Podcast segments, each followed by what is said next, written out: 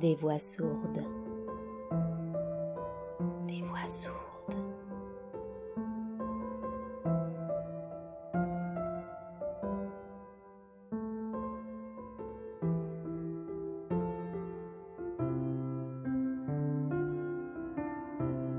Il était une fois débâcle. 9 heures. L'invitation est arrivée il y a trois semaines, affranchie à l'excès. En pensant à ces timbres, dont le poids avait justement dû alourdir les frais de port, j'ai d'abord ressenti une bouffée d'espoir. Il reste donc des choses qui rendent possible d'autres choses, et vice versa. L'enveloppe était posée sur le courrier. Une dizaine de lettres et de publicités réunies devant ma porte en deux petits tas égaux. La signature de mon voisin. Un tas par service, à rendre en contrepartie. Sous l'invitation sur timbré se trouvait l'offre promotionnelle d'un extra-lucide francophone et la brochure d'un magasin de jouets adressé à mes voisins du dessus. Il arrive régulièrement que ma boîte aux lettres engloutisse le courrier indésirable qui fait geindre les enfants. Le tas d'à côté regroupait des factures et quatre exemplaires d'un dépliant de supermarché bas de gamme, avec à chaque fois la même dinde chichement farcie, la même bûche au mocha, le même vin à petit prix. Je n'avais effectivement pas encore de projet pour le réveillon du Nouvel An. J'ai ramassé le début de barricade, suis entré dans mon appartement, et le courrier à la main, j'ai commencé ma petite ronde habituelle, en ouvrant les portes les unes après les autres, sans savoir ce qui serait pire. Tomber sur un intrus, ou retrouver toujours les mêmes pièces vides.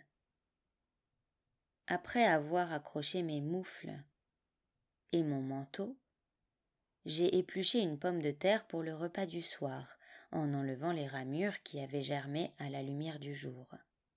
Puis, j'ai rempli la bouilloire, et, pour qu'elle comprenne bien qu'il fallait se dépêcher, j'ai mis le faitout directement sur la flamme la plus forte, à sec. En attendant, je pouvais me pencher sur cette lettre. Mon nom et mon adresse avait été écrit à l'encre noire par une main que je connaissais, mais que je n'arrivais pas immédiatement à situer. Avec la pointe de l'épluche légumes, j'ai ouvert l'enveloppe. Sur une carte blanche, il y avait une photo de bébé et un prénom. Je n'avais pas besoin d'examiner véritablement l'image, le nom ou la date pour savoir qu'il ne s'agissait pas d'un faire-part de naissance, mais d'un portrait de Yann. Cette année, le 30 décembre, il aurait eu trente ans. J'ai de nouveau posé mon regard sur l'adresse, sur le nom de ma rue. Les pattes de mouche avaient griffé le papier en profondeur, leur jambage sautillait juste au-dessus des lignes guides. C'était l'écriture de Pym, évidemment. Pendant des années, j'avais été sa voisine de classe. Je l'avais vu répondre aux interrogations écrites. Mais jamais je n'ai compris pourquoi il appuyait si fort sur son stylo. Ses réponses n'en étaient pas plus justes. Pym avait donc trouvé mon adresse. Il l'avait recopiée soigneusement, lettre par lettre. L'invitation elle-même était imprimée. À l'intérieur de la carte, il y avait un petit bloc de texte explicatif. Cher, cher. Les pointillés faisaient place à mon nom écrit à la main. Comme vous le savez tous, c'est ce mois-ci que Yann aurait fêté son trentième anniversaire. Mais aussi que nous inaugurons notre site de production laitière presque entièrement automatisé. L'occasion de se retrouver autour du verre de l'amitié. J'ai retiré mes chaussures pour sentir le bois tendre du parquet sous mes pieds. La fête posthume de Yann était devenue un coup publicitaire, histoire de faire venir le plus de monde possible au lancement d'une nouvelle boîte. Je ne suis pas allé plus loin.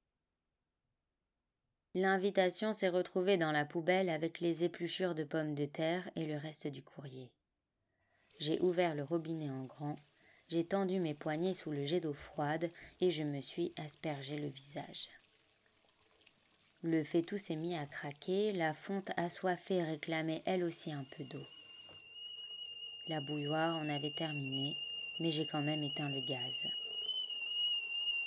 La faim m'avait passé.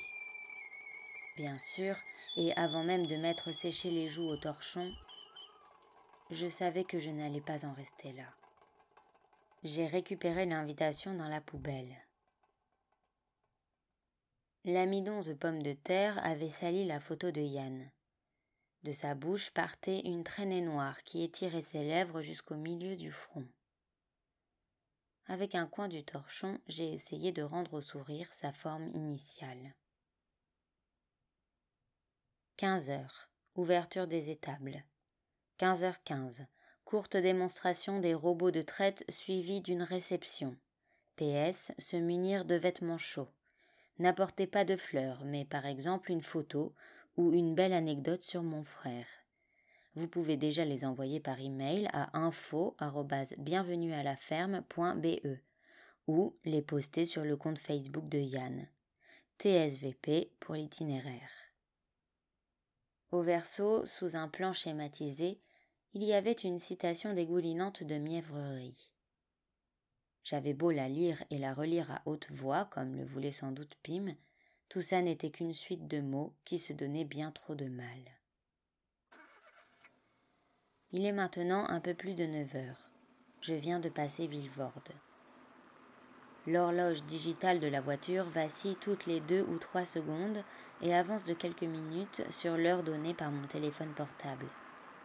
C'est peut-être à cause du froid. Tant que je roule sur l'autoroute, le visage de Yann reste impassible à côté de moi sur le siège passager.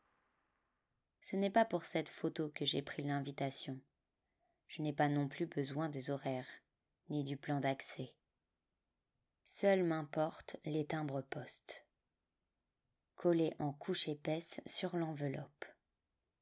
Il prouve la volonté de Pym de s'assurer que sa lettre allait me parvenir. Évidemment, je sais bien que ce courrier n'est pas adressé à la personne que je suis aujourd'hui, mais à l'Eva d'avant l'été 2002, celle du temps où on s'adressait encore la parole. C'est pourquoi je fais exactement ce que j'aurais fait à l'époque, ignorer ma réticence et y aller quand même. 4 juillet 2002 La voix du présentateur résonne depuis le jardin. On est jeudi. Il y a tellement d'embouteillages sur les routes que le type ferait mieux d'énumérer les endroits où l'heure de pointe se déroule sans problème. La météo annonce quelques jours de canicule.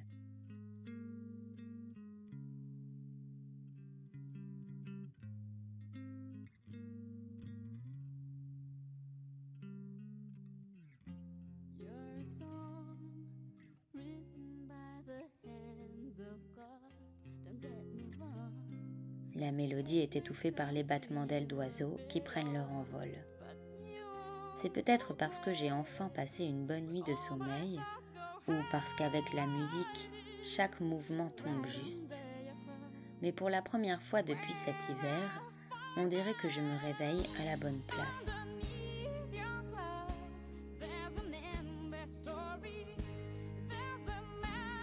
J'ai devant moi un été encore intact. Les cloches de l'église veilleront à la durée de chaque heure. Personne ne fera tourner les aiguilles plus vite ou plus lentement. Pas même Lorenz et Pim. Cette pensée m'apaise, ce qui ne m'était pas arrivé depuis l'enterrement de Yann. Je n'ai qu'à suivre la cadence indiquée et tout ira bien. Je me redresse sur mon lit mezzanine, m'aperçois que Tessie est debout à côté du sien, ses cheveux en épi collent à son crâne mouillé de sueur. Elle inspecte son drap, vérifie que les rabats ont exactement la même longueur de chaque côté. Tu as dormi cette nuit? Elle fait oui de la tête. C'est le jour idéal pour des boules magiques. En allant chercher mon vélo, je tombe sur papa. Cigarette à la main, il écoute avec une certaine fierté les informations de onze heures, diffusées haut et clair par le transistor qu'il vient d'accrocher au sommet du cerisier pour faire déguerpir les corbeaux. Il s'appuie contre le mur de ce que nous appelons l'atelier, même si on n'y travaille jamais. Les bouchons en direction de la côte ne sont toujours pas résorbés à cause de deux accidents graves sur le 40.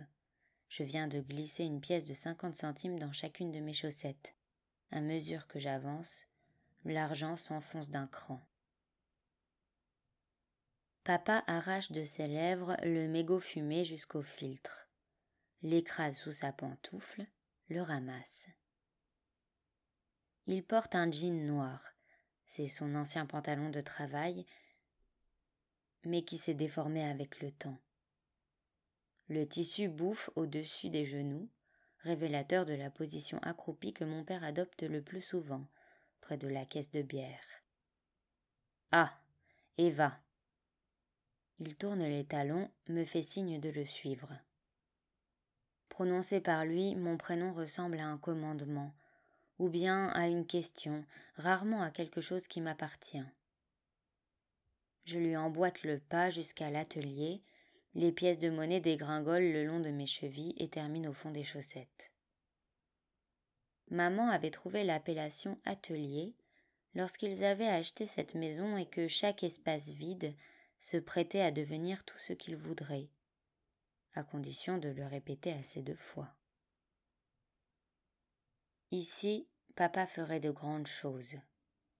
Cultiver le jardin, tailler la haie, fabriquer du compost, rénover la salle de bain.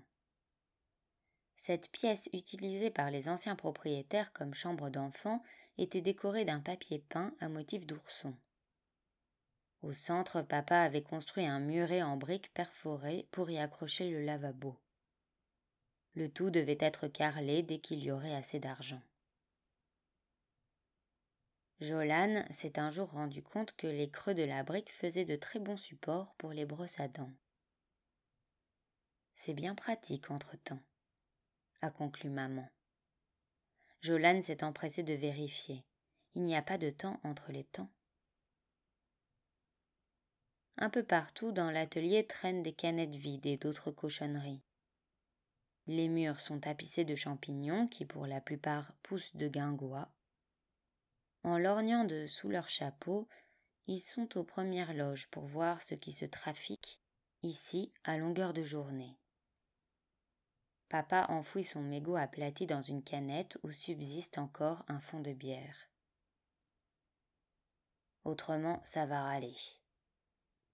Il désigne la porte qui communique avec la maison, avec la cuisine. Les épaules de papa sont affaissées, elles donnent l'impression que ses aisselles pèsent trop lourd. Nous nous regardons, lui et moi, dans cet atelier jonché de gadgets promotionnels en tout genre, offerts par la maison Peters pour tout achat d'une caisse de Maespils. Casquette bleue, plateau gonflable sur coussin bleu, ballon de plage bleu. Est-ce qu'il voit ce que je vois? Que l'atelier s'est transformé en une réserve de l'eau potentielle pour Tombola? Mon regard s'arrête sur la perceuse qui, contrairement aux autres outils, n'est pas suspendue au plafond, mais repose sur une étagère assemblée puis fixée au mur, il n'y a encore pas si longtemps. Elle n'a jamais resservi depuis. De la perceuse ou de l'étagère, difficile de dire laquelle a permis à l'autre d'exister. Ces outils ne sont pas là par hasard. Nous n'habitons pas loin de chez Aldi. C'est un peu long à pied, mais très faisable à bicyclette. On y trouve chaque année au moins une chose qu'un père ne possède pas encore. Sur le pont qui enjambe l'autoroute pour relier notre village au bourg voisin, il est assez fréquent de voir zigzaguer des mamans sur leur vélo, le guidon lesté de six sauteuses, de bras de massage médion, de taille et ou de pince à barbecue. Cette perceuse, nous l'avons offerte à papa il y a un an. Elle lui a surtout plu tant qu'elle était encore dans son paquet cadeau, posé sur le buffet. Après l'avoir déballée, il l'a mise sur une pile de torchons repassés, où elle est restée jusqu'à ce que les préparatifs de l'anniversaire suivant ne puissent plus être reportés. Une perceuse ne sert que onze minutes en moyenne durant toute sa vie, me dit papa. Ça fait court. J'essaie de voir si l'étiquette est toujours collée sur la boîte pour calculer le prix de revient par seconde. Ça pourrait intéresser Pim et Lorenz tout à l'heure. Regarde, Evie. Je voulais que tu vois ça.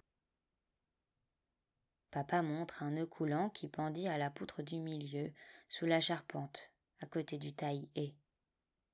Ça n'a pas l'air au premier abord, mais tu sais que c'est très compliqué à accrocher comme il faut?